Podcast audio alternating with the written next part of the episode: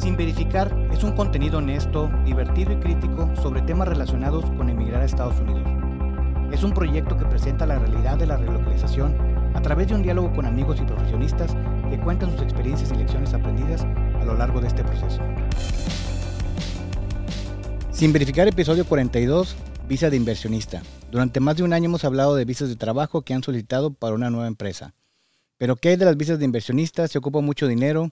¿Es fácil o difícil obtenerla? ¿Cómo vive un inversionista en los Estados Unidos? Recuerden seguirnos en Instagram como arroba sin verificar podcast. Como siempre agradecemos que nos escuchen y si lo hacen en Spotify, por favor denos 5 estrellas. Eso nos ayuda mucho. Recuerden compartir con amistades o conocidos. Siempre hay alguien que tal vez se va a mover o esté en medio de un proceso de relocalización. Esta información le puede servir. Y si usted ya tiene mucho tiempo en los Estados Unidos, recomiéndelo a sus amigos para nosotros crecer y que ellos recuerden esos tiempos donde creían que sabían pero no sabían y que vean todo lo que han aprendido y han avanzado en este país. Esta semana contamos con la participación de un inversionista que decidió emigrar a los Estados Unidos, Luis Alberto Espinosa. Luis Alberto, ¿cómo estás? Bien, ¿qué tal Roberto? Muchas gracias por la invitación. Órale Luis, este, eh, se trata de que te sientas a gusto y primeramente queremos saber Dinos, platícanos un poquito tú de dónde eres. Yo soy de Saltillo. Como he visto que muchos de tus invitados hemos sido paisanos, eh, entiendo bastante que gran parte de ellos sean de la industria automotriz, que pues bueno, en Saltillo es muy grande, en el Bajío también, que es donde han sido gran, otra gran parte de tus invitados.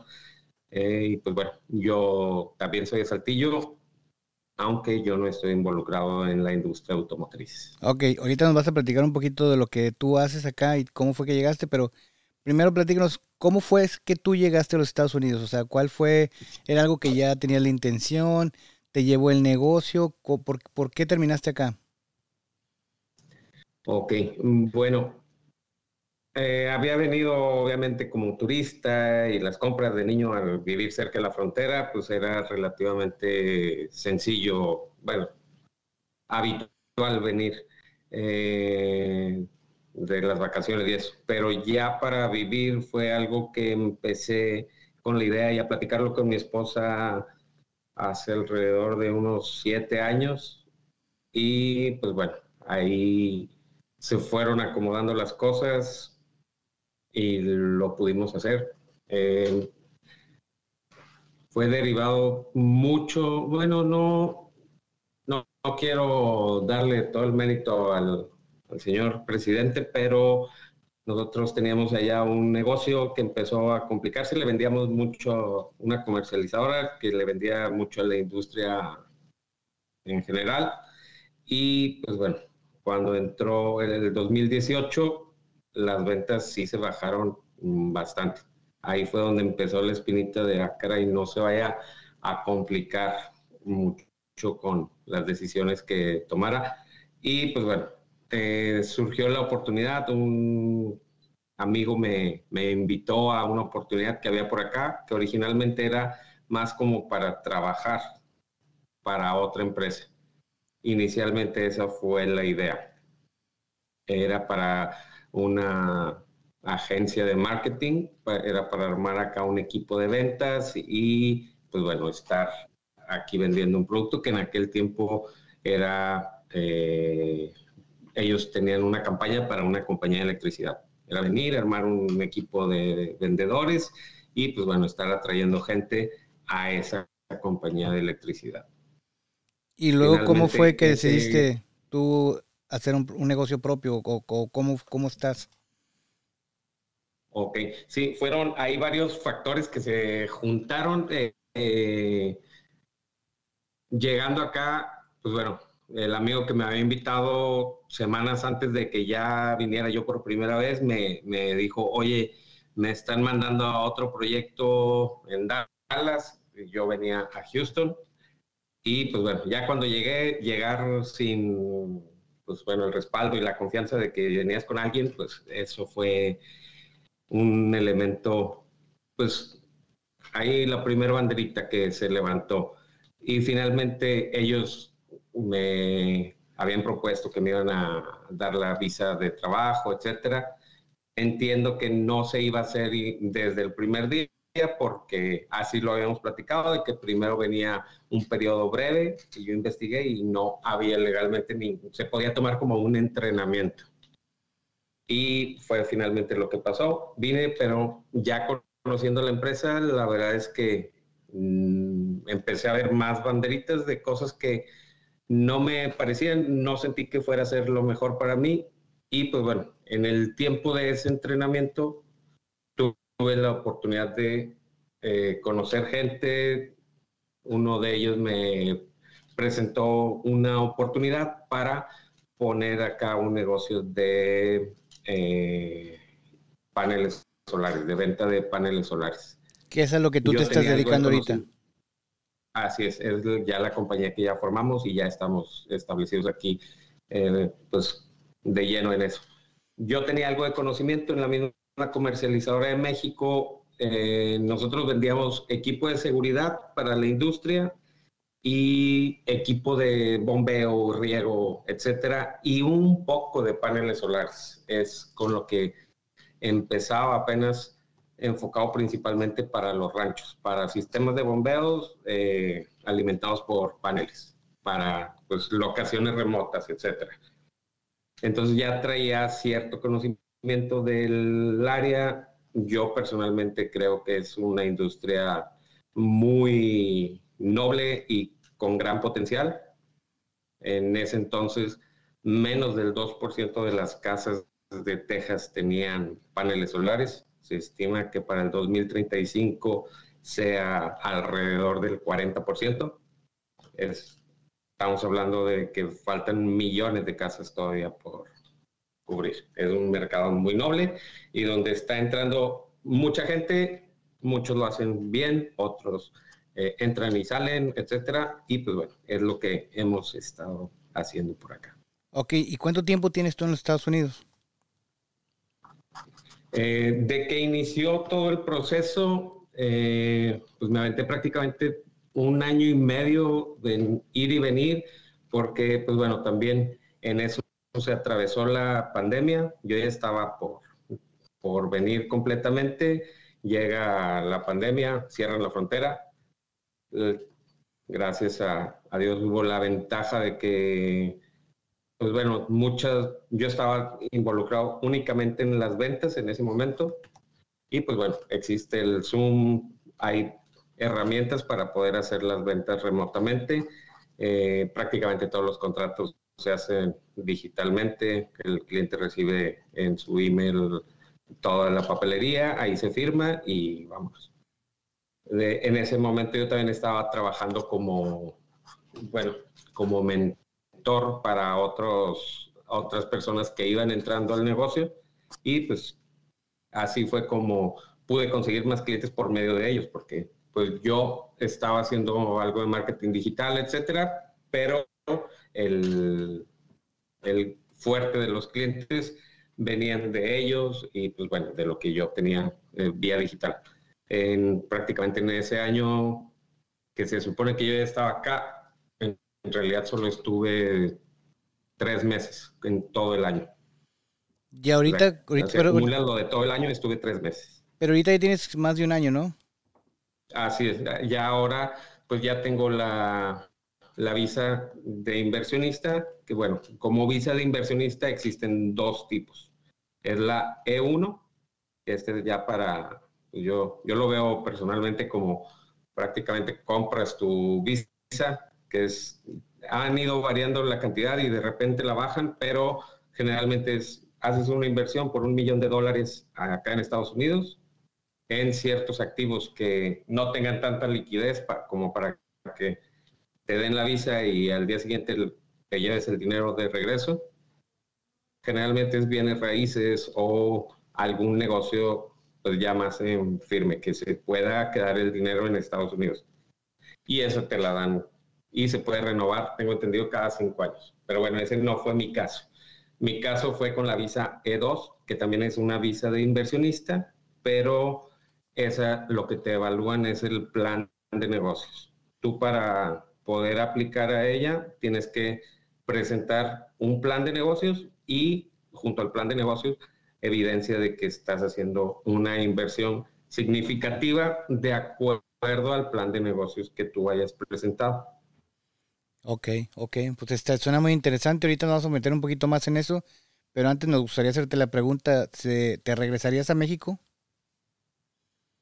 En este momento lo veo complicado. No, no es algo que estaría buscando yo, pero desde luego que pues sí me gustaría en un futuro, eh, dadas las condiciones, me gustaría estar allá, aunque también lo veo, digo, en mi etapa laboral prefiero estar acá, siento que hay mucho más certeza en todo sentido de tanto la competencia, los impuestos, todo está muy estable. No, no es tanto como que te van cambiando la regulación cada año y que tienes que hacer los impuestos de distinta manera, etcétera. O sea, en otras palabras, tú le apostaste, le apostaste, le apostaste a esto y, no te regresarías hasta, hasta que, que, todo, vamos, hasta que tu negocio ya esté muy establecido o ya hayas pues ya hayas conseguido el éxito que tú esperas, ¿no? Claro, sí, o sea, tenerlo todo listo. Y finalmente, pues tengo la opción, digo, yo estoy acá en Houston, estoy a ocho horas por tierra, a una hora por avión de Saltillo, bueno, pues, de Monterrey en este caso, y pues no, no es mayor problema ir y venir. Ok. Digo, ya si cambiara, ya para vivir allá, sí siento que eh, por decir ya retirado, mm, cuesta mucho menos vivir allá y puedes vivir mejor que acá. Y pues bueno, hay campechanearle, porque también los servicios médicos tal vez acá sean mejores, pero pues bueno, también todo cuesta.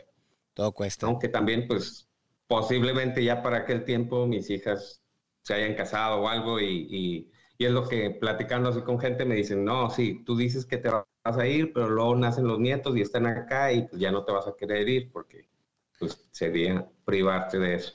Bueno, bueno. Ya, ya lo veré cuando llegue ese momento. Ahorita para nada preocuparme por algo que todavía falta. Sí, por lo que platiqué contigo, pues tus, tus hijas son pequeñas, ¿no? O sea, ese es un plan muy a futuro. Pero bueno, platícanos un poquito también de tú, de dónde aprendes, o sea, dónde aprendiste como a ser inversionista. Bueno, eh, a mí el área de las finanzas y las inversiones siempre me llamó la atención. De hecho, trabajé allá en México para varias bancas patrimoniales, para Firme Banca Patrimonial, para Santander Casa de Bolsa, etcétera. Eh, estuve en el área de inversiones. Eh, todo esto fue previo a empezar el negocio con mi hermano y pues todo lo que ya les había comentado. Estuve cerca de 10 años haciendo esto y pues la verdad es un mundo muy bonito. Te enseña a ver los números muy fríamente de que es no es, funciona o no funciona y sin meterle sentimientos de que es un eh, negocio que empezó mi abuelito, etcétera. O sea, es lo que funciona o no funciona, es redituable o no. Al final los negocios deben ser eso, ¿no? O sea, no porque sean una tradición y porque, oye, es que este circo ha estado en mi familia por siete generaciones. Bueno, a lo mejor el día de hoy ya no se presta la situación para que, para que siga funcionando. O digo, pongo un ejemplo absurdo porque, porque me imagino que te acostumbraste mucho a ver de esos casos y de eso aprendiste tú, ¿no? O sea, afortunadamente pues no estabas hablando de tu dinero o, de tu tradición y pudiste haber aprendido de eso. Claro, claro. Sí, o sea, fue por un lado ver eso y por otro lado ver la frialdad también hacia mí, que yo veía cuánto le estaba generando al banco o a la casa de bolsa con mi, trabajo y veía cuánto me estaba representando a mí de ingreso y dije, ah, caray, aquí como que tampoco me, me gustó del todo. Que digo, finalmente eso va a pasar en cualquier trabajo que hagas para alguien más, porque vas a sentir que tu trabajo Digo, si lo haces bien, debe generarle mucho a la empresa y no necesariamente te van a regresar en, la misma cantidad, porque pues si no, no sería negocio para ellos. También te pones desde el otro lado y, pues es lo que es. Pero fue ahí donde dije, no, pues bueno, voy a buscar algo para, para estar yo haciéndolo de mi, por mi cuenta. Sí, creo que ahí tocas una algo sensible en todos en los que muchas veces nos damos cuenta que somos somos una herramienta para la empresa que trabajamos porque pues lo que nosotros intercambiamos es nuestro nuestro tiempo y nuestro conocimiento y pues nos pagan un sueldo que ellos consideran es justo y si tú consideras que no es justo, pues búscate otro empleo, ¿verdad? Porque esa es la realidad, o sea, muchas veces le tenemos el amor a la empresa, pero pues también muchas veces nada más somos un número o una herramienta para, para esa empresa, ¿no? Así hay que ver este, porque al, final el producto que nosotros vendemos, los que somos empleados, es eso, o sea, nuestro, nuestro conocimiento y nuestro tiempo, y es lo único que tenemos que ofrecer. Y el, el inversionista, pues sí arriesga más. sí, lo, lo que dicen mucho, de que si no trabajas por tu sueño, vas a trabajar por el sueño de alguien más. Y pues bueno, no necesariamente tienen que estar todos, obviamente, haciendo lo suyo. Hay muchas maneras y sueños distintos. Yo lo veo así y, pues sí, finalmente es lo, lo, que a cada quien lo haga feliz. Ok, muy bien. Bueno, ahorita vamos a seguir con más cosas, pero por lo pronto les quiero explicar que la visa E2 le permite a una persona ingresar a trabajar a los Estados Unidos en función de una inversión en un negocio estadounidense. La visa E2 es válida para de tres meses a cinco años y se puede extender indefinidamente. La inversión debe ser sustancial, aunque no hay un mínimo. Como tú lo explicaste, depende mucho del negocio que tú presentes, el tipo de inversión que se va a hacer. No vas a llegar con 10 mil dólares a querer comprar un equipo de la NFL o hacer una, este, a, poner un supermercado porque no te va a dar. Y lo que sí traté de buscar es de que el monto no está establecido. Y tú me comentaste que hay niños de que lo suben y lo bajan. Eh, bueno, el que suben y bajan, y ese sí está establecido, es de la visa E1, que me ha tocado ver que de repente está en 500 y luego lo ponen en 800, luego un millón, y así lo, y luego lo bajan otra vez a 800, no sé en base a qué. Supongo que también ellos deben de tener sus métricas de ya repartimos X número de visas de este tipo en el año, vamos a a desincentivar un poco, súbele poquito y vuelve a empezar el año y lo bajan. La verdad desconozco sobre esa parte. El de la E2, ese sí, siempre es variable, porque es en función del proyecto que tú les presentas. Eh, tiene que ser una inversión que valga la pena, que haga funcionar tu negocio y algo muy importante, que tu negocio te vaya a generar una rentabilidad para darte una vida suficiente. Básicamente ellos no quieren darte la visa y que tú llegues acá y andar pidiendo apoyos gubernamentales, etcétera, como, pues bueno, es muy común, sobre todo con otro tipo de visas, de, sobre todo los, las humanitarias. Sí, ahí para dar un poquito de contexto, este, básicamente lo que el gobierno de Estados Unidos busca es cuando ellos otorgan una green card o cuando ellos otorgan una visa de inversionista, es que no te vuelvas una carga para el erario, es decir, todos estos apoyos sociales que se dan, pues la intención es no que la reciba ese tipo de personas. Como dices tú en sus métricas, cuando ellos detectan que hay cierto sector de la, de la población, o sea, por decir, ya hay muchos de este país, pues le empiezan a poner trabas a la gente que quiere llegar de ese país, ¿no? y se enfocan a otro, otro tipo de país y así van cambiando porque ellos van midiendo. Entonces hay gente que le toca suerte en un año, hay otra gente que cuando quiere ingresar las condiciones no están dadas, entonces es complicado y es difícil saber cómo es que se va a venir. Claro, sí, o sea, hay un ejemplo, aunque no tiene tanto que ver con el tema del que vengo yo, pero lo vi con mucha gente que he visto aquí. Hay una comunidad enorme de colombianos en Houston ellos cuentan que, les dan la visa humanitaria porque su mamá tenía un terreno enfrente donde sembraban mota y así, que pues bueno, a ellos por venir huyendo del narco, eso ya lo tomaban como, como una razón humanitaria. Y que una vez escucharon disparos ahí y ya con eso se les daban, dijo, uh, si para México aplicara igual ya estuviéramos acá todos, eh, seguramente ya muchos han pasado por alguna situación de mucho más riesgo y, pues bueno, sí es parte de lo mismo. no aplican similar las reglas para todos los países, pero pues bueno, esas reglas no, no me corresponde a mí ponerlas, obviamente yo solo tengo que seguirlas. Y, y, pues sí, en cuanto a la E2, es esta parte de tú haces tu plan de negocio, demuestras que es un negocio viable. Ahí es donde entra una parte como medio gris, porque ellos te dicen, si ya tienes operando el negocio es mucho mejor, pero pues ¿cómo tendrías operando un negocio si no tienes permitido trabajar y vivir acá? Es ahí donde, o sea, sí puedes hacerlo, porque de hecho la visa de turista para México generalmente es la B1, B2, que es turismo y negocios. Entonces, tú puedes entrar a hacer negocios que yo por decir, antes de obtener la E2 podía entrar a hacer, cerrar negocios con clientes, entrevistar vendedores, e incluso dar o recibir entrenamientos, pero no trabajar continuamente. Eso es muy ambiguo y finalmente quedas al criterio de quien lo esté analizando en el momento. Si hubiera llegado a pasar alguna situación ahí, queda sujeto a un criterio de quien lo evalúa. Sí, porque, no está muy claro. La llevas de perder, ¿no? Porque al final va a ser la interpretación de una persona y puede ser muy diferente la interpretación de otras personas. Así es. Oh. Y pues bueno, ya una vez que tienes la compañía constituida y todo, ah, bueno, un punto aquí a mencionar que me parece muy importante es todos estos eh, esquemas están diseñados para que la solicitud la hagas por ti mismo, que es muy raro y casi todos nos apoyamos con un abogado, eso es la verdad, pero están diseñados para que lo hagas por ti mismo.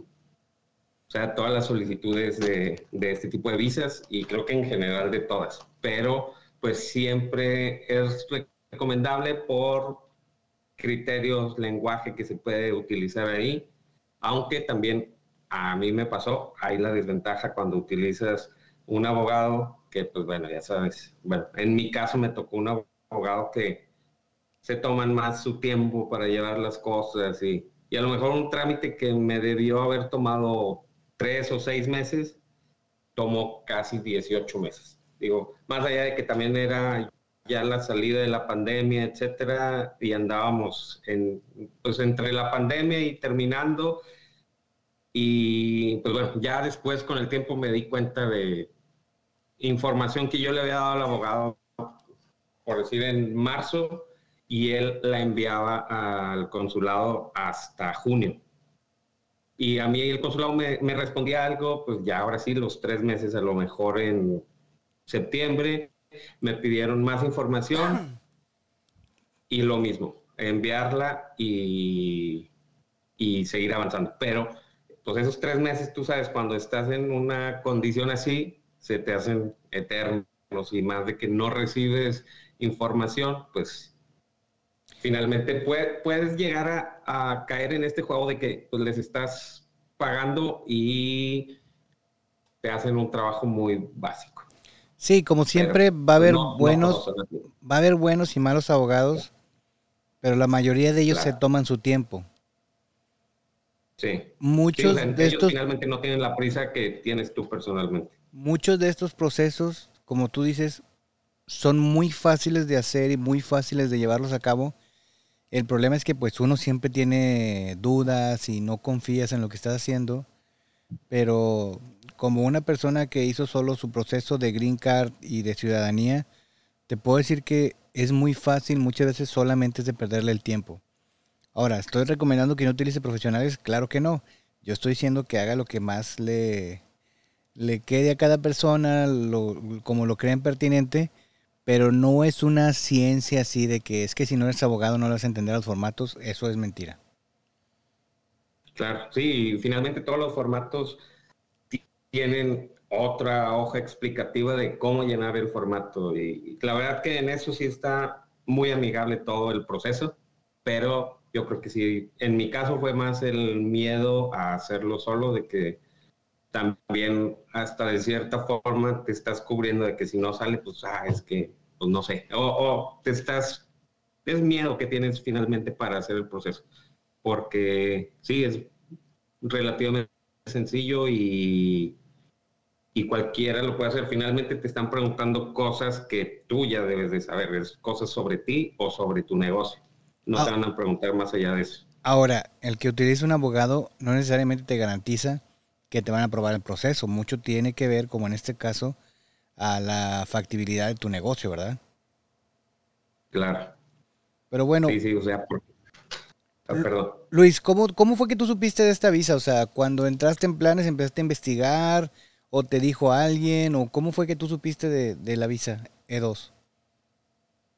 Bueno, ya que vi que no iba a hacer el, plan que tenía original de quedarme con esa empresa, etcétera, vi que tenía que buscar alguna alternativa, ya, ya que se presentó la oportunidad esta de empezar el negocio con los paneles, pues fue que dije, a ver, pero entonces ya voy a necesitar otro tipo de visa, empecé a ver eh, las alternativas y fue como encontré que podría calificar para, para esta visa E2. Okay. sí, básicamente. Bueno, entonces fue investigación propia. Sí, sí, la verdad yo soy muy así de que, pues sí le saqué la vuelta y traía el medio, pero no me quedé nada más en las manos del abogado. Eh, yo a cuenta que le pasaba todos los papeles y revisaba el proceso en el sitio del consulado, etcétera, para ver cómo era exactamente el proceso y, y el porqué de lo que estaba pasando y qué era lo que seguía, sobre todo para tener más certeza finalmente eso es algo que le aprendí mucho a mi tiempo como financiero de lo que todos buscamos es tener certeza. No importa si se va a tardar, pero que tú sepas cuánto se va a tardar y, y qué es lo que puede pasar, una u otra.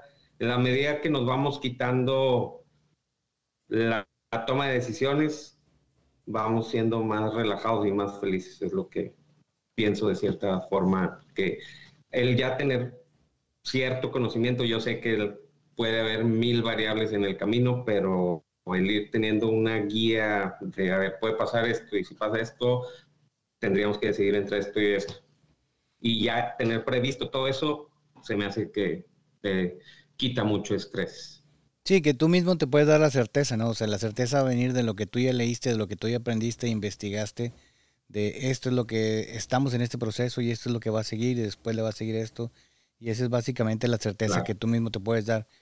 Luis, y ahora, ¿cómo aplica la visa para tu familia? O sea, este, ¿solicita la visa por ti o solicitas por toda la familia o cómo es, cómo funciona?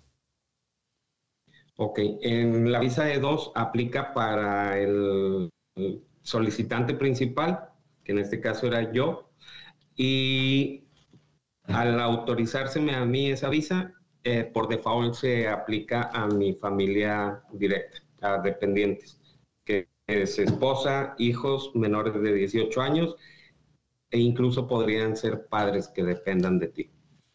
Ah, ok, muy bien. Y pues como tú ya lo tenías platicado con tu esposa, y este, no sé si en ese momento ya tenías a, tus hijas o, o alguna nació de este lado. No, eh, ya mis hijas tienen nueve y tres, nueve y cinco años. En ese tiempo tenían siete y cuatro cuando ya vinieron para acá. Este, pero pues bueno, fue parte de lo mismo de estar viniendo y regresando. Eh, hicimos unas pruebas, de hecho sí salió ahí la primera vez que ya venían, este, por más tiempo el, cruzar ahí la garita y traer toda la casa, bueno, todos los recuerdos en ocho maletas, fue interesante ese proceso de bajar, eh, pues, como cerrar ciclos y todo para hacerse pequeño para poder crecer con mejor estructura. Sí, una de las cosas que siempre platico con, con la gente es de que al final en lo que decides o te dan la oportunidad o cualquier cosa que ya digas, ya me voy a ir, al final es tratar de meter lo más que puedas de tu vida y entiéndase como eso que dices tú, ¿no? Porque para cualquier persona que ya está aquí va a decir, ay, es que para qué me traje no sé, un recuerdito. Y dices, bueno, es que en ese momento representaba algo para ti importante. Y de todas las cosas que dejaste, pues, pues priorizaste en eso, ¿no? También tenía otro amigo que me decía, es que yo me traje hasta para el portagarrafón del agua y al final llegué aquí y lo tiré.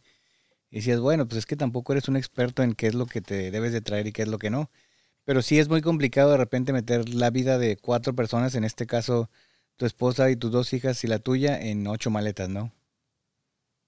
Sí, sí, eh, la verdad fue de que, wow. Y, o sea, sí terminamos dejando cosas allá que eh, después en las vueltas nos hemos traído ya más recuerditos y cosas de eso, pero sí, pues, de momento fue medio choqueante. Y ustedes están en un clima muy similar, de, digo, de Saltillo a Houston, es un clima caluroso y similar. Este, no te platico las que tenemos que pasar, los que tenemos que cambiar de repente a un clima totalmente opuesto. Es, es, es, o sea, se vuelve diferente y pues no deja de ser, o sea, todos tienen su complicación, por supuesto, pero, pero sí es muy, es muy distinto como lo vive alguna gente dependiendo del área a la que vas. Sí, sí me imagino, ustedes que van allá a Michigan, llegar en invierno y ser muy choqueante ese cambio. Acá, pues sí es más caliente que Saltillo, mucho más húmedo, pero pues bueno, te acostumbras. Eh, y todos lados tiene clima, o sea, no, no hay problema, aire acondicionado. Oye, ¿y qué tal la vida de familia? ¿Se les ha acomodado bien en este año que llevan ya allá?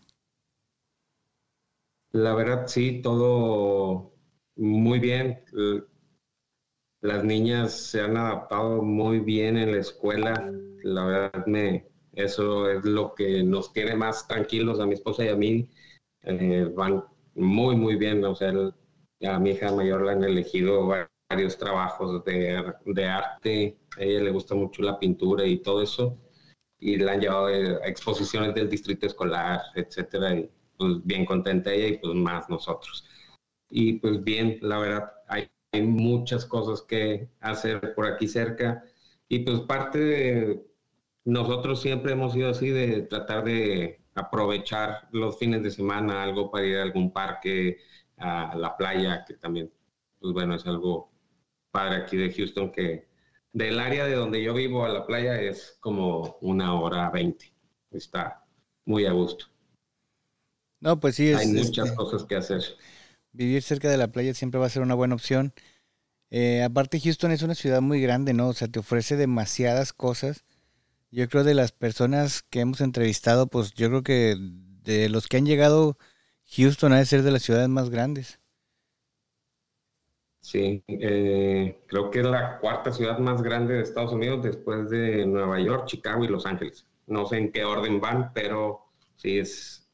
Y bueno, además geográficamente es grandísima. Eh, de, hay un bueno, hay distintos tipos de periféricos, por llamarlo así más en palabras mexicanas. El más grande, si tú vas por el 10 y el 99 es el periférico, son 90 kilómetros de un lado al otro. En la ciudad mide 90 kilómetros. Digo, y todavía hay poquita parte de ciudad fuera de ese periférico, pero de 90 kilómetros estás hablando pues yo creo de Saltillo a General Cepeda sin que se terminaran nunca la, las casas ni nada. Barrio tras barrio tras barrio. Oye, y la comunidad latina en, en Houston, demasiada, ¿no? Sí, yo creo que debe ser el, como el cerca de la mitad.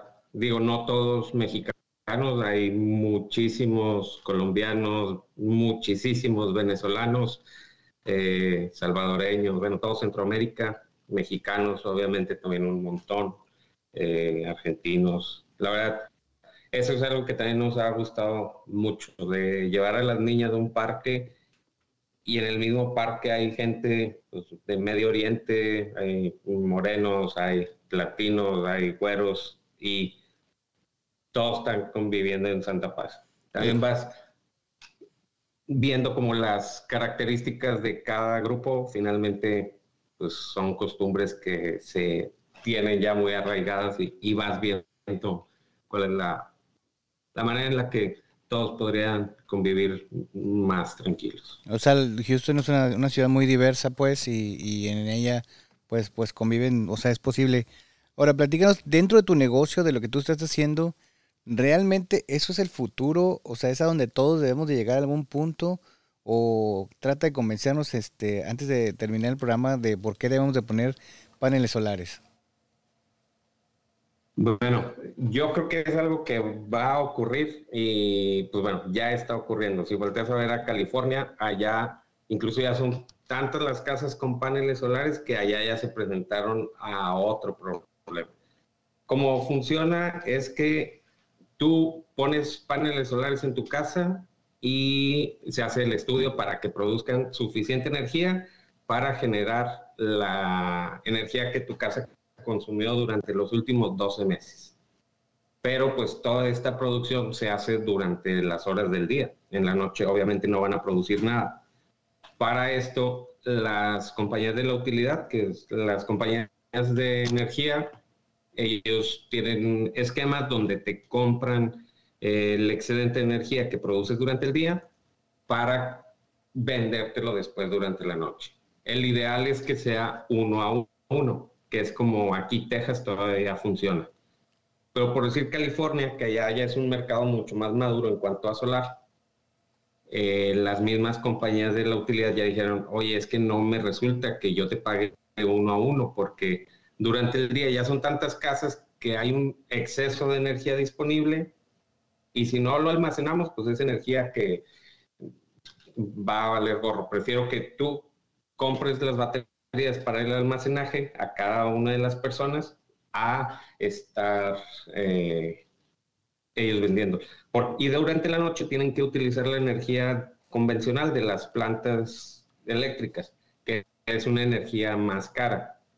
Y ellos dicen, pues no es rentable, si yo te la estoy comprando barata, porque tu costo es muy bajo, ah, y luego yo te la tengo que devolver a una energía más cara durante la noche, pues no es y ellos ya hicieron allá otros cambios que, pues bueno, hace que ya prácticamente cualquier casa que quiera poner solar en California es más rentable si le incluyen las baterías.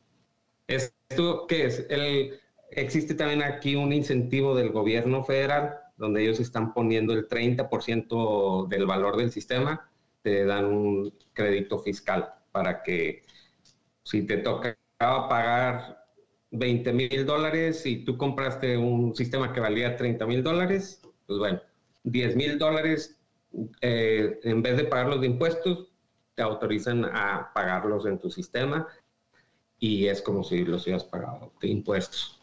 ¿Esto por qué? Para el gobierno, seguramente ustedes que están en la industria automotriz verán que la tendencia es mucho hacia lo eléctrico.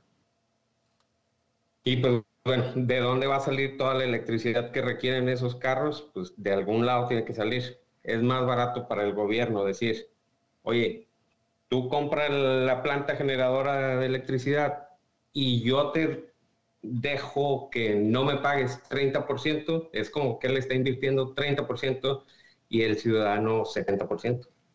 Es rentable para ellos y es rentable para el ciudadano porque pues, está recibiendo el beneficio a poner más plantas convencionales de generación de electricidad. Oye, ¿y todo esto son este, los paneles solares son algo que se pueden financiar? Sí, aquí en Estados Unidos, por decir, yo cuando llegué eso sí fue una diferencia abismal. Allá en México no era tan común porque, pues bueno, a pesar de que ha ido creciendo, ya hay más financiamiento, pero allá el máximo financiamiento que había era cinco años y solo había un banco que lo estaba ofreciendo. Casi todos son tarjetazos y, y órale, hasta donde alcance. Y aquí hay planes hasta 30 años de financiamiento. Entonces, el objetivo es que el cliente se quede con un bill similar a lo que paga por su luz actualmente, pero pues bueno, ya lo va a tener garantizado a que no va a estar sufriendo incrementos cada año por los próximos 25, 30 años. Y además de que queda libre de hacer eh, pagos a principal y puede liberarse de eso. Y a una vez que los pague, no quiere decir que van a dejar de funcionar. Oye, y si yo quiero vender mi casa, ¿el tener paneles solares le da un plus? Sí, aumenta El valor de la casa, eh, pues obviamente depende del equipo que hayas instalado y todo. Es como cualquier bien. Pero sí, eh, generalmente aumenta entre un 3 a un 5% el valor de la propiedad. También depende del valor de la propiedad. O sea, finalmente, si tú compras un sistema de paneles que vale 40 mil dólares y tú en cinco años quieres vender tu casa que vale 300 mil, pues no la vas a vender en 300 mil, la vas a vender a lo mejor no en los mismos 40 mil, porque muchos son los costos de construcción, etcétera, pero unos 330 mil dólares lo, lo podrías vender. Y para el banco incluso es más sencillo prestarle dinero a alguien que va a comprar una casa con paneles a alguien que no, porque sabe que se está, le está prestando dinero a alguien que difícilmente no le va a pagar, porque he visto aquí gente que llega a pagar hasta 500, 600 dólares de un mes de electricidad. Y digo, wow, para como estaban las hipotecas hace 10 años, eso prácticamente representa la mitad o poquito menos de la mitad. Y si alguien compra una casa donde ya no va a pagar ese otro bill, es menos probable que no pague la hipoteca. Así lo ven los bancos. Ok, entonces tú recomiendas eh, la instalación de paneles solares porque le dan mayor este, valía a tu propiedad porque te va a bajar el recibo de la luz, así lo entiendo. Eh, ¿ese, ¿Ese recibo de la luz es algo inmediato? Eh, bueno, esa es una excelente pregunta. son tres beneficios principales. Cuatro si vemos lo del tax credit, pero es que vas a fijar el precio de la electricidad a valor actual, porque tú cubres toda tu energía con el valor actual.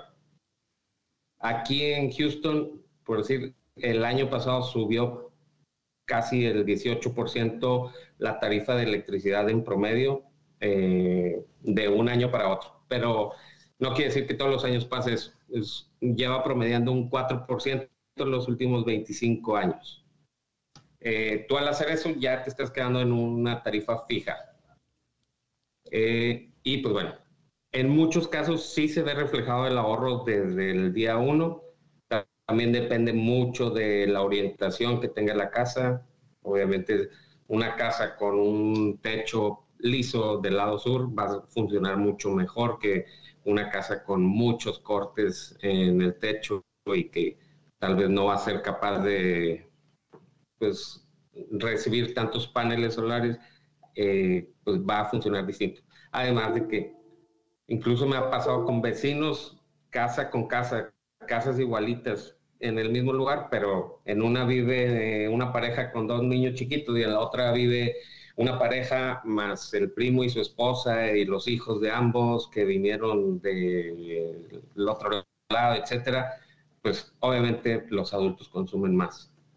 Y pues son y los hábitos de consumo de cada quien. No es lo mismo los que dejan la puerta abierta con el clima en 60 y, todo eso, pues. Sí, todo, todo, eso afecta, ¿no? sumando para. varía de acuerdo a cada quien. Y pues bueno, el beneficio ecológico de que estás dejando de consumir energías fósiles y pues bueno, todo, todos los beneficios que ello contrae. Eh, ayuda a disminuir tu huella de carbono. En promedio, una casa que se cambia a paneles solares es el equivalente a plantar entre 200 y 300 árboles. el beneficio en la huella de carbono. Y pues si el gobierno está pagando el 30% del sistema, es otro beneficio. Ok, y si alguien quiere contactarte para poner paneles solares, pues ustedes están en el estado de Texas, pero supongo que, puedes ayudarle o venderle algo a alguien. Este, ¿Dónde te pueden encontrar? En yoursolarenergytx.com y pues bueno, está el Facebook, el Instagram. Es como tu energía solar tx de Texas.com. Yo tx.com. Ok, pues ya lo tienen ahí. Este Luis, antes de cerrar, quiero decir que las personas que son elegibles para la visa 2, este, para la visa E2 es para calificar a la, la visa, el, inversor del tratado debe ser ciudadano de un país con el que Estados Unidos mantiene un tratado de comercio y navegación, haber invertido o estar activamente en el proceso de invertir una cantidad sustancial de capital a una empresa de buena fe en los Estados Unidos. Y dentro de los beneficios de la E2 es la educación gratuita en las escuelas públicas de los Estados Unidos y los costos de matrícula estatales eh, más asequibles en las universidades de los Estados Unidos. Es un paso al que no has llegado, pero supuestamente con esta visa te pueden dar ahí un tipo de descuento. Los cónyuges tienen la capacidad de trabajar en cualquier parte de los Estados Unidos. No es como la visa TN, que de repente pues, los dependientes de TN no pueden trabajar. Y la visa E2 se puede renovar indefinidamente siempre y cuando el negocio E2 mantenga operaciones. O sea, mientras, mientras tú sigas instalando paneles, pues este, tú estás bien cubierto por eso. Aunque un poco arriesgado porque si de repente un día ya se apaga el sol, pues ya no vas a tener trabajo, pero bueno. Este. Sí, sí. Y pues Luis, no este, algo más que te gustaría agregar para este episodio? Eh, pues bueno, eh, invitarlos si quieren alguna información sobre energía solar, con todo gusto, o igual también sobre el proceso de la visa E2. Yo personalmente, como les comentaba, pasé por todo esto por medio de un abogado y, y la verdad la sufrí de más y pagué dinero innecesariamente ayudé a otra persona a hacerlo por su cuenta y lo hizo muchísimo más rápido en un proceso similar. Y digo, no ayudé, sino nada más le, le comenté varias cosas de... Asesoraste. y, y, y, vi cómo fue en realidad, cómo debió haber sido lo mío, pero pues bueno, ahí me tocó más aprender a la mala. Ya próximamente el negocio va a ser de asesorías para visas de inversores.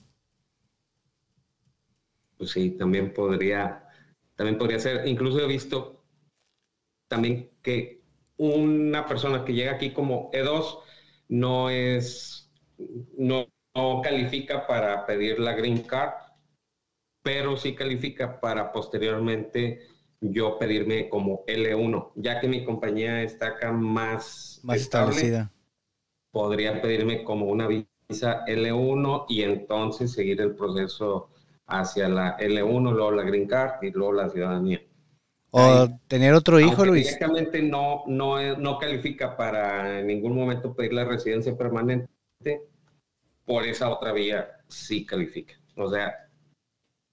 O tener otro hijo, Luis. Si tienes otro hijo a los 12 meses, te puede pedir y ese proceso tarda aproximadamente unos 10 años, pero ya estás en el proceso.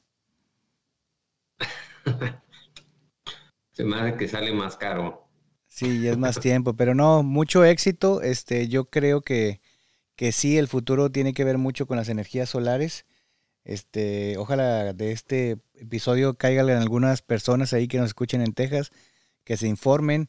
Eh, cualquier otra persona que tenga dudas, Seguramente Luis los puede ayudar, los puede orientar con algún otro contacto que tengas en los estados donde vivan. Muchas gracias por estar aquí, Luis. La verdad es que es muy interesante este tipo de visa porque pues la mayoría de nosotros nos venimos como empleados de una empresa, pero abrirte camino solo es algo pues es algo muy admirable. No, gracias, gracias. Bueno, Luis, gracias. Y nosotros seguimos con el compromiso de seguir haciendo el programa, pero resulta difícil llevarlo a cabo sin los invitados. Anímense a participar. Todo el mundo tiene algo que compartir. Recomienden invitados, sugieran temas, cualquier necesidad que, eh, que tengan, propónganlo. Tal vez hay temas que yo estoy ignorando. Recuerden seguirnos en Instagram como arroba sin verificar para que conozcan a los invitados. Ahí los etiquetamos. Recuerden compartir, solicitar saludos. Este, les deseamos una buena semana. Nos escuchamos hasta la próxima. Escuche sin verificar un podcast para los que emigraron a los Estados Unidos y los que lo piensan hacer. Bye.